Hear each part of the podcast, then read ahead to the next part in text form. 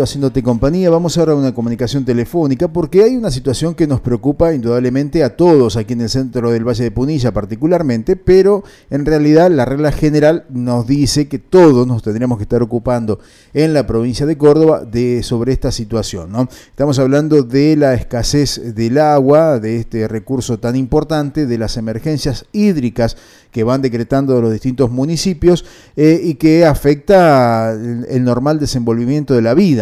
Y esto indudablemente tiene algunos componentes que nosotros necesitamos conocer. No necesariamente tiene que pasar todo por eh, algunas cuestiones que consideramos muchas veces eh, y compartimos, que es la falta de inversiones, pero también por qué llegamos a estos puntos. ¿no? y siempre hablamos de la política, pero muy rara vez tocamos el tema desde lo científico eh, y me parece que es fundamental que eh, ahondemos en estos detalles. ¿no?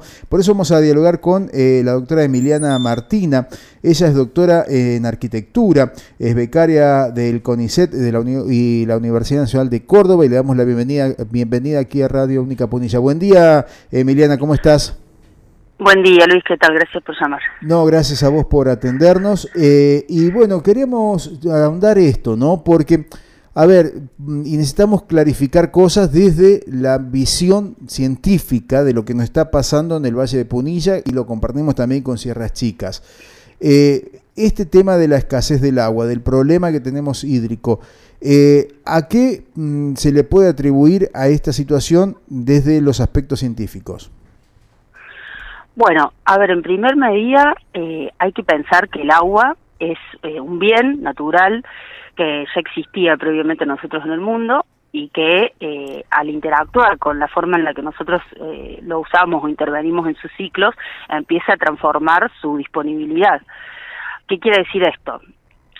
nosotros tenemos algo que se llama la recurrencia mm. del crecimiento de esos ciclos geológicos y si bien, eh, bueno, no es materia de mi especialidad, porque eso eh, compete a la, a la geografía de la hidrología, eh, sí sabemos, a partir de esa ciencia, que la disponibilidad depende de cómo cuidamos no solamente el recurso, sino de cómo cuidamos el suelo para que ese recurso mm. pueda estar disponible, por ejemplo, en la próxima lluvia o en los próximos ciclos lo que venimos advirtiendo es que esa disponibilidad está en baja y eso eh, tiene un correlato directo con la afectación del territorio de bosque nativo. Es decir, al perder ese bosque nativo, al haber desmonte, no, no tiene el suelo la misma capacidad para absorber y para que, por ejemplo, vuelva a llenarse eh, una napa subterránea o para que haya una disponibilidad en el suelo intermedio de todas las localidades, que son las que llenan los ríos, las vertientes, los arroyos. Aunque esto parezca una cosa obvia, eh, el hecho de que, o sea, usted lo puede probar en su propia casa con un pequeño experimento. Si usted no tiene absolutamente nada de suelo vegetal, difícilmente usted pueda retener humedad en su mm. patio. Y va a padecer muchísimo calor. Mm. Bueno, eso mismo pasa a escala territorial. ese es el conflicto central, el desmonte. Claro, estamos hablando de que Córdoba ha perdido un alto porcentaje ¿no? de bosques nativos. Estamos hablando entre 80, 90, depende de quién haga el estudio, eh, 80, 90% de bosques que hemos perdido a lo largo de la historia, ¿no? Sí, esa pérdida, eh, digamos, uno entiende también que hay un avance del crecimiento de la población y que lógicamente siempre eh, el avance humano, el avance de cualquier especie viviendo va a generar transformación. Lo que pasa es que también hay que entender eh, que es necesario hacerlo de una manera gradual. A eso es lo que se llama sustentabilidad o sostenibilidad a poder usar los recursos de manera tal que los podamos tener para las generaciones subsiguientes y hoy para nosotros mismos, porque hoy ya no es un problema de las generaciones subsiguientes, es hoy que tenemos problemas de napas que están secas, que no se pueden recargar y, eh, digamos, eso nos está empujando a muchas de las obras que se están viendo en la actualidad que tienen que ver con ir a buscar el agua más lejos de donde estamos. Es decir, las localidades ya no pueden eh, contar con el abastecimiento de sus propias perforaciones que, que, históricamente utilizaron, no solo porque ha habido un crecimiento poblacional y porque hay un uso poco consciente también del recurso, que ese es otro tema, sino y además por esta cuestión de infraestructura que decías en, un momento, que hay una falta de que esa infraestructura tenga un criterio de planificación más integral, o sea, lamentablemente eh, se van como poniendo soluciones parches, pero estas soluciones de ir a buscar el agua lejos, con un este, con, con una cañería hasta Santa Fe, digamos, también es una solución parche. Entendemos que en este momento hay una necesidad eh, imperiosa.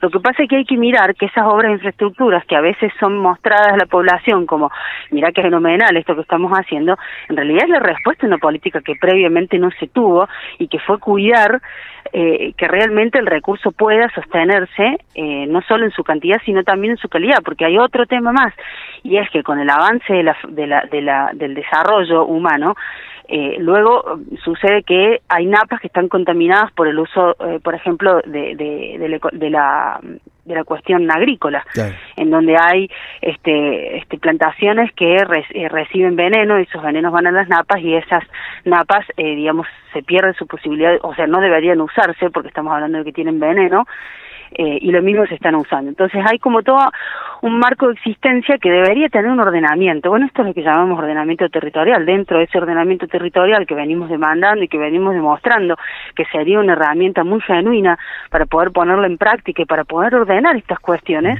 es donde decimos, si ponemos cada cosa en su lugar, empezamos a generar políticas de trabajo en el territorio en donde todo pueda convivir, incluso eh, este el, avance, digamos, empresarial que tiene que encontrar también su equilibrio.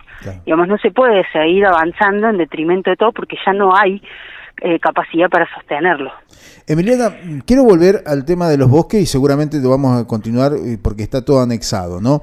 Cuando hablamos de la pérdida de los bosques, con, de acuerdo a lo, a lo que yo estoy escuchando y lo que pude leer por allí, ¿no? en, los estudios que han presentado, no es solamente aquel bosque que se pierde a partir del incendio y todo lo demás, sino este, este avance de la población que estamos teniendo, de eh, estas ciudades que empiezan a albergar a la gente que viene por la conectividad, ¿no? Decide irse a vivir afuera, pero trabaja en Córdoba, por ejemplo, ¿no?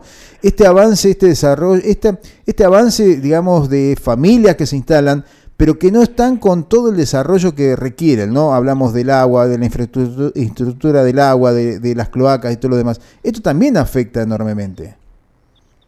Bueno, sí, eso habla, digamos, de, esta misma cuestión de la planificación urbana, eh, que es la que se está escapando en este crecimiento tan desmesurado y que se está dando sobre una zona muy frágil, eh, este como es eh, la, la, cuenca. Mm. la ciudad de Córdoba y su área metropolitana está creciendo en un gran porcentaje, ha venido creciendo en los últimos años sobre áreas de cuenca muy importantes para el abastecimiento del agua de toda la provincia. Eh, la manera de avanzar que ha tenido en el territorio, eh, como bien vos decís, bueno, lamentablemente ha sido por desmonte, ha sido por incendios y después esto que creo que estás apuntando que es al poco cuidado que hay en la escala residencial, mm. que también sería un aporte y que es el pequeño grano que podemos poner hoy, por lo menos desde el espacio que a cada cual le toca cuidar, que es pensar que el terreno no hay que desmontarlo de manera completa, no hay que desmalezarlo porque no hay maleza, no hay que limpiarlo porque no hay basura, mm. hay vegetación. Mm. Y esa vegetación hay que empezar a poder mirarla tan hermosa como un rosal. y no hay que empezar a mirar que esa vegetación, si uno la empieza a trabajar, además hay mm, este, cantidades de colegas, no solo del paisajismo, la arquitectura, sino de este, disciplinas afines que hoy se dedican a generar unas parquizaciones hermosas a través de la, del sotobosque y el bosque nativo que permiten que se mantenga el suelo, en, si usted tiene un terreno de mil metros, como muchos terrenos hay en las sierras de mil metros, usted perfectamente puede mantener un porcentaje del 50% de ese terreno. Le quedan 500 metros para construir su casa, imagínese. Entonces, en, ese porcentaje que usted, además hay lugares donde por ordenanza usted tiene que cuidar ese monte nativo porque está en una zona de reserva, porque está en una zona de cuenca demasiado expuesta, eh, es aprender a convivir con un sotobosque que es el que entrama todo el suelo para que el agua se pueda retener. Es un agua que usted no la va a ver, digamos, usted no va a hacer una perforación y va a llegar fácilmente porque está muchísimo más adentro y además porque las perforaciones no se pueden hacer para tomar agua donde cada uno quiere, por eso hay un ente que lo regula, porque, digamos, entraríamos en la misma situación. Ah, como yo tengo mi terreno, voy y la uso y seco la napa. Y lo mismo con las cuestiones de contaminación domiciliaria. Digamos, usted no puede hacer, no debería hacer un pozo en cualquier lugar Mm. para descargar los efluentes de su casa. Por eso también el tema de la cloaca es importante que se piense de una manera integral, además de algo de lo que entiende que usted apunta, que es Ah, y además lo que es sumamente entendible, digamos, quienes vienen a vivir y quienes ya habitamos el Valle de Punilla, las zonas serranas, también necesitamos un ritmo de vida con, con, con, digamos, los servicios básicos urbanos, pero hay que atreverse a pensar que esa forma de vida urbana puede mantenerse a la par de sostener una cuestión ambiental, no es un extremo o el otro. Entonces esto es lo que hay que empezar a poner en el diálogo del común, así como hemos aprendido que hay que cuidar el bosque, así como hemos aprendido que los incendios son intencionales, bueno, hoy tenemos que aprender a que podemos a convivir con un sotobosque, con un monte nativo dentro de nuestro pequeño terreno y que todo eso suma. Ojalá y fuera este, una política de Estado, porque sería tanto más fácil contribuir a reparar. Y luego está en reparar, digamos, este, si usted va a sacar una parte, también puede empezar a, además es eh, realmente es muy bello el proceso de ver cómo el monte eh, es muy especial el monte, no es lo mismo que un árbol que usted planta y queda suelto en el patio. Hay toda una eh, este un ecosistema a, ofrecer eh, otra frescura en el territorio, empieza a, ofrecer otra forma de vida, otros tiempos. Entonces, aquello que estoy viendo buscar a la sierra cuando se estaba yendo de la ciudad, verdaderamente es eso. Entonces, eso es, es, es, fundamental mirarlo de esta manera integral. ¿no? Entonces, mm. yo aporto mi lugar, aporto de manera colectiva y de esa manera vamos construyendo poco a poco esa eh, sustentabilidad que buscamos. Eh, no se puede dejar de lado, obviamente, la cuestión del Estado y las grandes escalas, que es lo fundamental, ¿no? Eh, y los municipios allí tienen mucho que ver, ¿no? En cómo controlar justamente eso y cómo legislar eh, como para que eso vuelva a, tener cierto empuje, ¿no? El tema de que podamos tener mayor cantidad de especies de árboles en nuestros, en nuestros terrenos, en el arbolado público, en todo lo que hace a lo autóctono, ¿no? Es lo, lo, lo que tiene que sobrevivir aquí en la zona. Totalmente. A ver, la legislación existe. Mm. Existe, este, hay mucha cantidad de, leyes eh, nacionales, locales, provinciales, ordenanzas que permiten que se pueda eh, tener un uso equilibrado de este ecosistema. Ahora, el, mecanismo de control es lo que no existe, por mm. ejemplo, este, en zonas de reserva, eh, en, la zona de la reserva Camín Cosquín, de, de, Cosquín casualmente, para allí, para el lado, yendo hacia el pan de azúcar, eso es una zona de reserva y tiene una mm. ordenanza, pero no tiene un plan de manejo. El municipio perfectamente podría estar, como está haciendo Villa Allende, que está avanzando en el uso de la, de la en el, plan de manejo de esa reserva en conjunto con la universidad, eh, son acciones que son claras porque permiten, o sea, aquí en la base del Cerro Pan de Azúcar es un reservorio de agua muy importante y no se puede eh, avanzar en esos, en esos loteos, no se puede continuar con medidas de desmonte como han sufrido en los últimos 10 años los lotes en esa zona. Eh, eso, eso por un lado. Y por otro lado, eh, esta otra cosa que usted dice, ojalá tuviéramos políticas de, de incentivar y volver a concientizar y sobre todo explicar por qué necesitamos que sea nativo. Eh, no es una cuestión, además hay especies que hoy también pueden convivir, digamos, no es que hay que exterminar completamente mm. lo exótico porque hay una adaptación también de la vegetación, pero sí eh, hay una cuestión que es cierta que es el tipo de suelo, o sea, usted puede cambiar el árbol, pero no puede cambiar el tipo de suelo. Y en un determinado tipo de suelo las raíces son las que hacen su trabajo. Eh, es una cosa que parece de la primaria, porque yo a veces recuerdo, digamos, haberlo visto en la primaria y digo, ¿cómo puede ser que desconfiemos de una cosa tan natural como es la manera en la que el suelo se conforma y cómo el agua se crea ahí? Por eso desde, desde hay un hay un dicho que ha quedado este, de, los grupos ambientalistas, quienes han este, trabajado muchísimo en la defensa del territorio, que es el agua de tu canilla nace en el monte. ¿No? Algo como que cuando uno lo lee y está en la ciudad, a veces ni es consciente de que eso es así. Por lo tanto, eh, eh, empezar a tomar, o sea, tomar conciencia sobre que el agua de la canilla verdaderamente nace en el, monte no es un hecho romántico. Eh, em, sí. sí, no, no, termina por favor. ¿Cómo, cómo? No, no, que, que, termine la, la, lo que estaba comentando. No, no, no simplemente eso, tomar conciencia y, y, bueno, empezar a, a, generar información y empezar a dialogar sin, sin tenerle tanto temor a la existencia este de, del sotobosque, que es lo primero que hay que empezar a cuidar también, no solamente es un árbol aislado, es un entramado de, de, este, de diversidad, es diversidad, el, ecosistema es diverso. Eh, Emiliana, y esto, eh, eh, este, esto indudablemente no es solamente tenemos problema con la retención de la, del agua, sino que también al, al faltar el bosque, el bosque hace que eh, cuando tenemos lluvias en la sierra descienda mucho más rápido y se pierda también esa agua, ¿no? O sea, es como que transforma también un problema serio al momento de provocar distintas situaciones donde corren el riesgo incluso este, la vida de las personas, porque el agua baja muy rápido, eh, se escurre muy rápido, se va muy rápido, trae muchos áridos, trae muchas cosas, ¿no es cierto?, desde, desde allí, desde, desde la montaña, y provoca otros problemas adicionales, ¿no? Bueno, tenemos el caso de Sierras Chicas. Mm. Eh, aquella, aquella gran crecida que hubo, en realidad eh, se desarrolló sobre una zona en donde eh, de manera preexistente había monte nativo, eso con el paso de los años, como estábamos en un ciclo de lluvias diferente, se empezó a urbanizar y cuando volvió a venir esa recurrencia, la que le llaman, ¿no? La idea esta de que recurre, de que vuelve a suceder, pero a veces hoy están tan alterados los ciclos que incluso a los especialistas en las recurrencias eh, de las lluvias les cuesta determinar cada cuántos años esto va a volver y de pronto sucede que vuelve y que se da lo que se, viene a llamar el efecto tobogán, es decir, al no haber la posibilidad de absorber que tiene el monte, que es el denominado efecto esponja, va absorbiendo y va soltándolo de a poco, pasa eso de largo, se da el efecto tobogán porque no hay no hay bosques, no hay árboles, no hay sotobosques y la tierra está también alterada porque se, digamos eh, eh, cuando se mete una pala mecánica en la tierra se está rompiendo todo un ciclo, se está rompiendo todo todo un conjunto que trabaja de manera mancomunada, es como digamos como cuando nosotros nos estirpan un órgano. Eh, hay que solucionarlo de alguna manera. Bueno, la tierra también tiene esto y es lo que permite que se dé esa, esa, esa absorción y posteriormente eh, se vaya soltando de manera gradual, no solo para llenar mapas, sino también para llenar las aguas superficiales, que serían los ríos y los arroyos, y que no suceda como que uno ve que hay una creciente gigante, el agua se va y, y digamos no después no hay agua en las napas. ¿Cómo puede ser si llovió un montón? Mm. Claro, claro, no hay absorción ahí.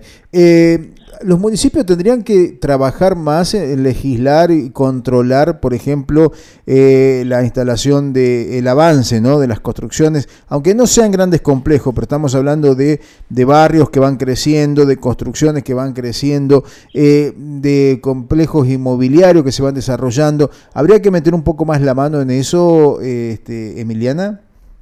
Sí, seguramente. Eso, eso es este, una urgencia. Mm. Eh, por ejemplo, tenemos el, complejo mm, eh, de aquí de Villa Jardino, tan cuestionado y que estuvo en manos de la justicia, eh, que tiene este, permiso para extraer agua para regar mm. un campo de golf.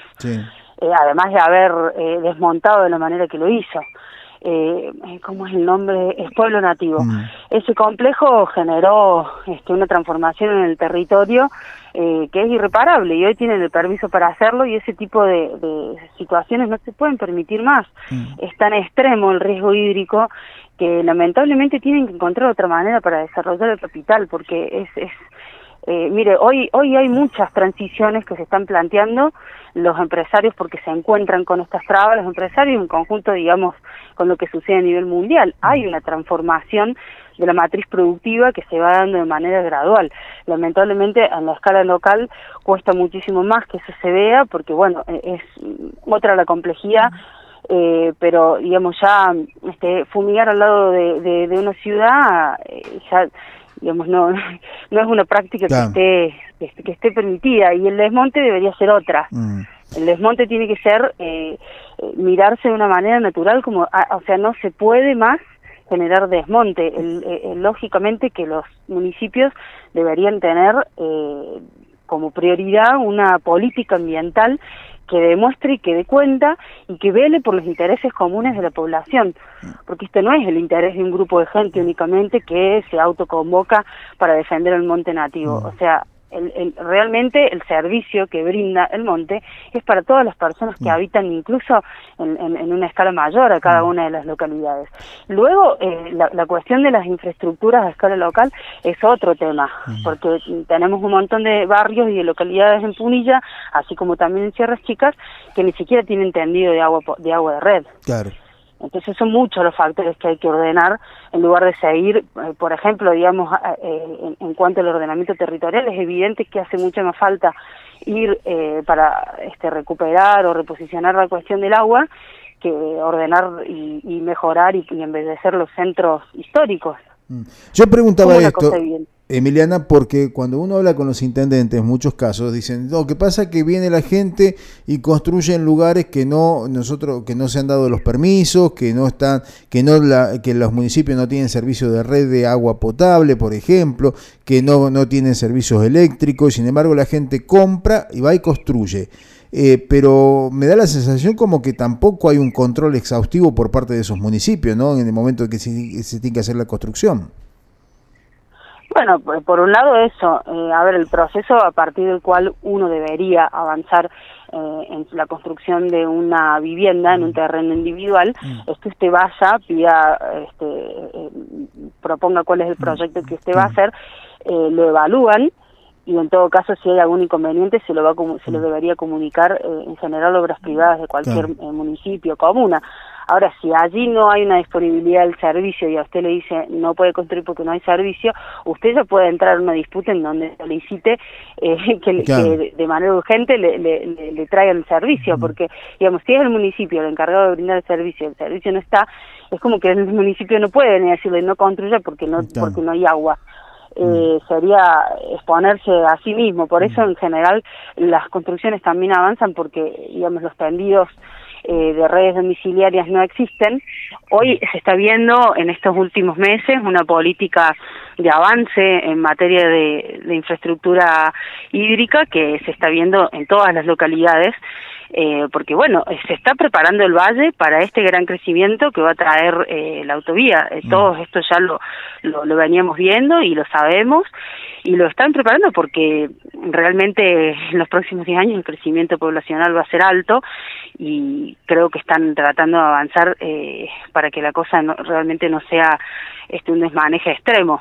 Si bien hay barrios donde podrían decirme, no, no, ya, ya hay un desmanejo extremo. Sí, sí, sabemos que lo hay, pero podría ser peor esto puede ser peor. Entonces, eh, claramente el municipio tiene que ordenar eh, una política ambiental. Mm. Eh, ¿El desarrollo de la autovía es un, problema al, momento de cómo está hoy la situación?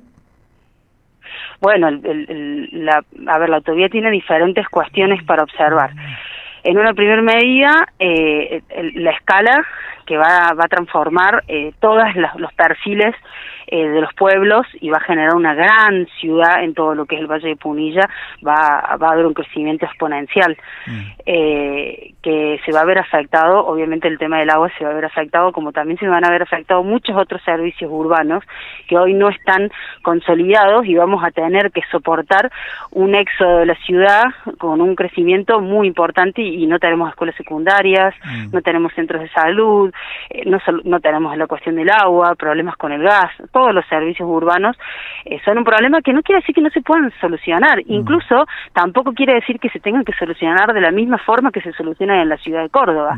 Hay montones de formas alternativas en la actualidad que los municipios podrían empezar a desarrollar. Es como usted recuerda la transformación que hubo, en lugar de poner como pavimento en la típica calle urbana de la ciudad de Córdoba, se empezó a colocar el, ese pavimentado, eh, eh, perdón, el, el adoquinado. El adoquinado lo pongo como un ejemplo para ver cómo a veces una cuestión que uno no la veía igual que en la ciudad, la podría ver perfectamente en la localidad. Entonces hay muchas formas de empezar a de, pensar en políticas alternativas que sean adecuadas al territorio serrano. Mm. Esto es fundamental, que las políticas de, de contención de este desarrollo que se va a dar se den eh, para las zonas serranas. Eso, mm. eso en la, en la gran escala de cómo va a afectar la autovía. Después es muy cuestionable todo lo que está sucediendo con la construcción en sí misma de la autovía, este, desde que están tomando agua de los ríos, eh, situación que no no la tienen eh, permitida por o sea no no es ese el pacto que, que se dio no es ese el acuerdo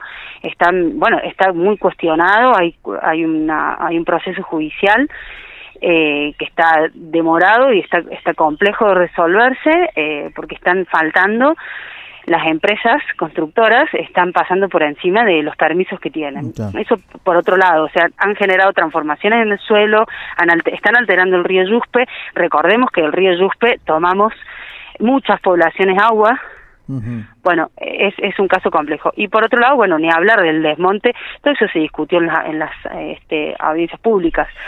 Y no sabemos qué va a pasar con el crecimiento que va a haber entre las localidades y la, y la autovía. Todo indica que puede llegar a repetirse el modelo que se dio en la zona de Sierras Chicas, que si usted recuerda la E53, un buen día pasó la autovía y hoy tiene de punta a punta de la E53 desarrollo de, de country, en donde hay siempre un desmonte masivo y bueno, la problemática de la fragmentación. Eh, bien, eh, no le quiero robar más tiempo, pero quisiera ya, eh, pues aparte tengo que cerrar un ratito nada más el programa, eh, un panorama sobre las napas. ¿Ustedes han estudiado sobre este, el tema del agua subterránea en, la zona, aquí en el Valle de Punilla? Eh, sí, hay estudios sobre, sobre la disponibilidad. Porque por ahí se podría hacer una alternativa, por ejemplo, al momento de tomar agua y no depender tanto de los eh, espejos de agua, ¿no? Me, me, es simplemente para... No, en, en, realidad el agua actualmente se toma de tanto de espejos como de perforaciones. Mm. Eso depende de, de, la cuestión geográfica de cada territorio. Mm. Se puede tomar agua de las perforaciones. Hay perforaciones mm. disponibles, son carísimas, por eso al Estado le cuesta invertir. Hay una perforación pendiente hace muchos años en la zona de pan de azúcar este, que seguramente se va a hacer porque esa zona ha tenido un crecimiento exponencial y hay mucho problema con el agua y es una zona residencial de clase media y en los estados lamentablemente en esas zonas responden con anticipación. Eh, lo mismo pasa, eh, eh, bueno, allí en la zona de San José Obrero, todas esas son zonas en donde hay posibilidad de hacer perforaciones. Ahora hay que cuidar que una perforación no seque la napa, porque la napa tiene una cierta recurrencia para llenarse generalmente lenta y si uno la seca de golpe, digamos, puede, puede, correr el riesgo de que esa perforación que se haga no sirva más. Entonces hay que cuidar la zona alrededor de la perforación y además hay que ver un uso que no sea desmedido. O sea, en esos barrios hay muchísimas piletas con miles de litros que se renuevan cada verano, mm. por ejemplo. Claro. O sea, eh, eh, es un trabajo muy complejo que hay que ir hilvanándolo, tratando de llevarlo parejo para todos, porque si no, si hacemos hincapié en una sola de las, de, las, de las ideas, por ejemplo, de la perforación, pero seguimos sin cuidar el escurrimiento del agua, entonces estamos en un problema, ¿no? Totalmente, hace falta poner esto en un escenario de este de complejidad, de equilibrio, de planificación y de orden sobre todo. Así es. Hay que poner cada cosa en su lugar. En su lugar. Ojalá podamos. Ojalá que sí, Emiliana. Muchísimas gracias por este por este trabajo por este trabajo que han hecho, por supuesto, y por este contacto con nosotros aquí en Radio Única Punilla. Bueno, muchas gracias a ustedes, que tengan lindo día. Gracias igualmente. ¿eh? Bueno, muy bien, eh, importante en todo esto que estuvimos analizando, que estuvo analizando la, doctora en arquitectura, eh, becaria del CONICET de la Universidad Nacional de Córdoba, Emiliana Martina, con un trabajo que está realizado, que está hecho en base a, perdón, a estos problemas que existen tanto en Sierras Chicas como aquí en el Valle de Punilla, ¿no? los problemas que tenemos con el tema del agua. ¿eh? Y esto que no es una cuestión mínima, estamos hablando de cómo el desarrollo, no solamente de aquellos complejos que se van este, creando, eh, de aquellos desarrollos inmobiliarios cuando hablamos de los country, sino también de lo que va pasando dentro de los mismos pueblos, ¿eh? dentro de los mismos municipios, que, cómo se van alterando eh, las, las, cosas, ¿no? Así que bueno, eh, hay, que, hay que trabajar, hay que trabajar y hay que exigir que se pongan todos a, legislar, a, controlar eh, y a pensar en medidas a futuro.